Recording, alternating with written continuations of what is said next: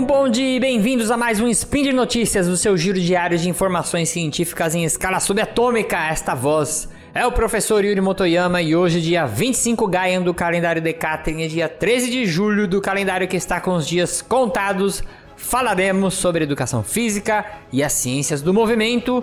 E no programa de hoje, existe um horário ideal para se treinar? Arrume sua coluna, e não é o meu bordão. E você já teve Covid-19 e percebeu que teve uma redução no seu desempenho físico? Vinheta aí, vamos embora! Speed Notícias.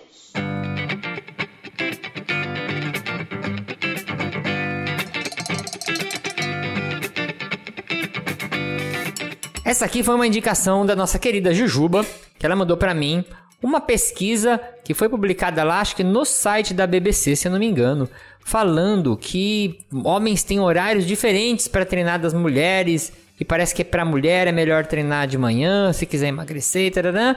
E aí eu fui dar uma olhada no artigo e como sempre, né, é, é legal a gente fazer uma análise crítica do artigo, porque né, não, não que o artigo esteja errado ou que a reportagem esteja mal intencionada, mas às vezes eles é, tentam traduzir de uma forma muito simples lá o que está escrito na publicação e parece fica uma coisa meio mágica, né? Parece uma fórmula pronta ali, ah, só a mulher treinar à noite, o homem treinar à noite ou de manhã que tá tudo resolvido. Vou explicar para vocês. Esse estudo foi publicado em maio desse ano na Frontiers in Physiology, um periódico muito interessante, muito renomado. É, e ele avaliou 30 mulheres e 26 homens em um protocolo de treinamento por 3 meses. E aí esse treinamento ele era realizado ou de manhã, entre as 6 e meia e 8 e meia, ou à noite, entre as 18 e 20 da noite. Então, poxa, três meses de treinamento, um, é um grupo de pessoas grande, né? Tinha no total aqui 56 pessoas. É um baita artigo, né? A gente tem que tirar o chapéu. É, fizeram coleta de sangue, é muito complicado. Quem trabalha com pesquisa sabe que é muito complicado você controlar e lidar, né? Durante três meses com grupos assim. Eles fizeram um método de treinamento que se chama RISE, né? Uma sigla em inglês que o R significa Resistance Exercise, que é a musculação, o I, Interval Sprints, o S, Stretching e o E, Endurance. Então é musculação, é, treinamentos de sprints, aquelas corridas rápidas, né? É, alongamento, yoga ou pilates. E endurance é o treinamento de longa duração, a corridinha que a gente faz aí de 30 minutos, 40 minutos, uma hora. Eles chamavam esse treino de Rise. Esse treino ele era feito quatro vezes por semana e as pessoas tinham que fazer os quatro treinos no mesmo dia. Cada treino tinha duração de menos de uma hora, né? Com exceção do treinamento de endurance, né? Que era o aeróbio, que ele durava uma hora ou mais. E aí, quais foram os resultados do artigo? É, o exercício noturno, o exercício feito à noite, teve melhores resultados para homens. É, no ganho de. na redução da pressão arterial, na redução de gordura, principalmente. E para as mulheres, algumas variáveis como redução de gordura foram melhores para as mulheres que treinaram no grupo da manhã e humor e força para as mulheres quando treinavam no grupo à noite. Só que, olha aqui dois pontos que eu vou falar e vocês vão concordar comigo. Isso aqui fica muito fora da realidade, né? Porque ninguém vai fazer um treino igual eles fizeram aqui, ó.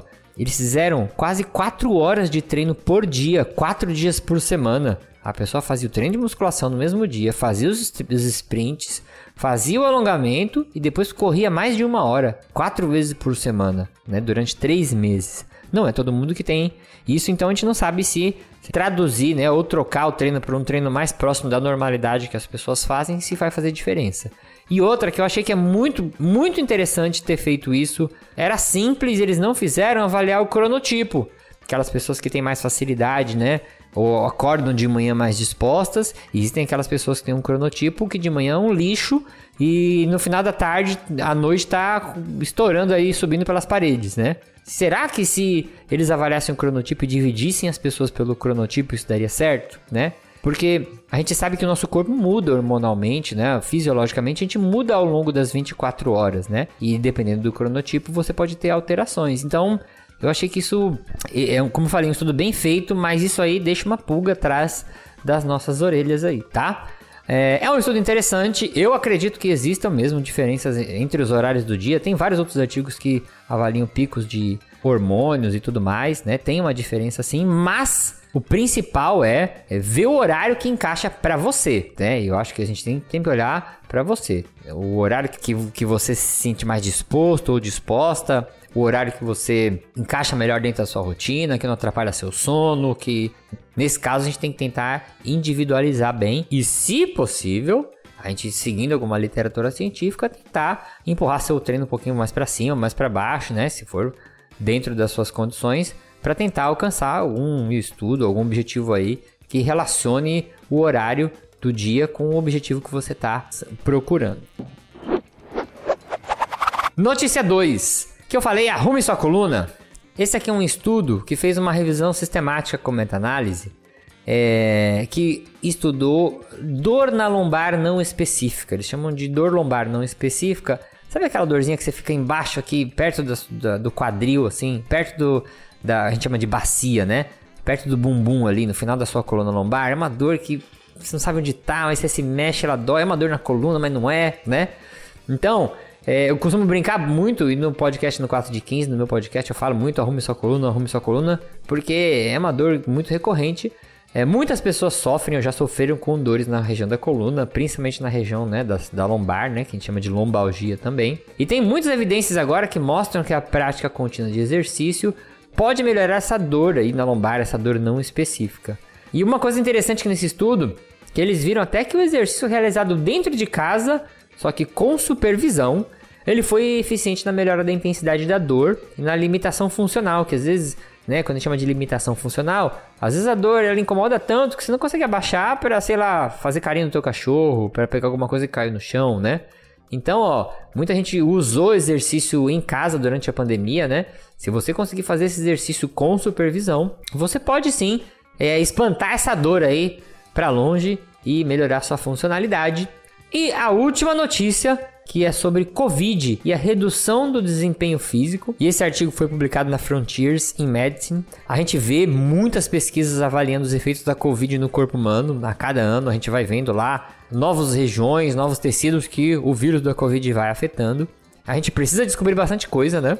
Mas um recente estudo prospectivo, ele viu que pacientes que tiveram Covid leve ou grave, elas tiveram prejuízo na capacidade cardiorrespiratória máxima.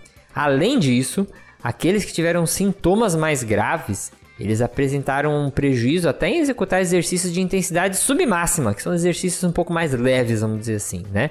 Intensidade máxima, eu vou falar para você assim, corre, porque eu vou estourar uma bomba, uma granada aqui agora. Submáxima, eu vou falar assim, vamos dar uma corridinha na praia aí, só para tomar um sol, né? Até o quiosque ali, isso é submáxima. E aí os autores relatam que não só os prejuízos na capacidade pulmonar e cardíaca, contribuem para esses resultados, mas também algum tipo de déficit nos músculos que o vírus pode estar tá causando. Então, parece que o vírus pode também afetar a, a, parte metabólica da musculatura. Aí esses achados ele pode ter implicações importantes nos programas de reabilitação, né, e até necessidade de colaborações multidisciplinares para a gente avaliar a condição ideal dos programas de reabilitação e poder colocar as pessoas de volta a praticar atividade física. E aqui eu deixo um disclaimer muito importante.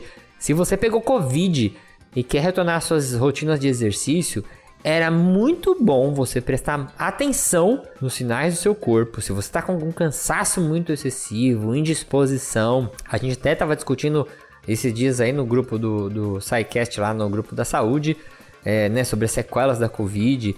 Se você teve redução de alguma capacidade física, eu recomendaria muito você procurar um médico, um pneumologista, fazer alguns exames e retornar de forma gradual, acompanhado por um profissional de educação física que tenha especializado ali, que te entenda para poder ajudar nesse retorno. Não volta com sede ao pote, porque a gente não conhece bem a Covid e eu, né, particularmente, é, eu acho que a gente ainda tem que tomar muito cuidado. Eu vejo muitas pessoas aí se recuperando e voltando a correr. Preciso treinar e recuperar o tempo perdido, né?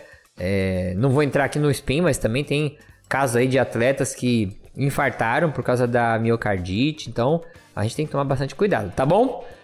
E por hoje é só, lembrando que agora você pode ouvir o 4 de 15 aqui no feed do Portal Deviante. Estamos aqui com uma casinha, montamos uma academia aqui na Torre Deviante.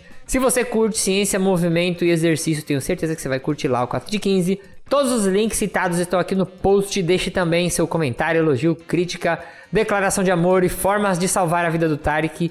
Lembra ainda que se você quiser ajudar esse podcast que vai da física até educação física, contamos com seu apoio no patronato do SciCast, no Patreon, no Padrim ou no PicPay. Um bom dia para você e arrume sua coluna.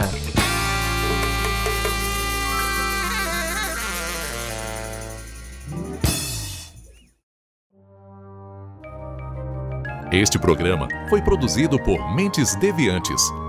deviante.com.br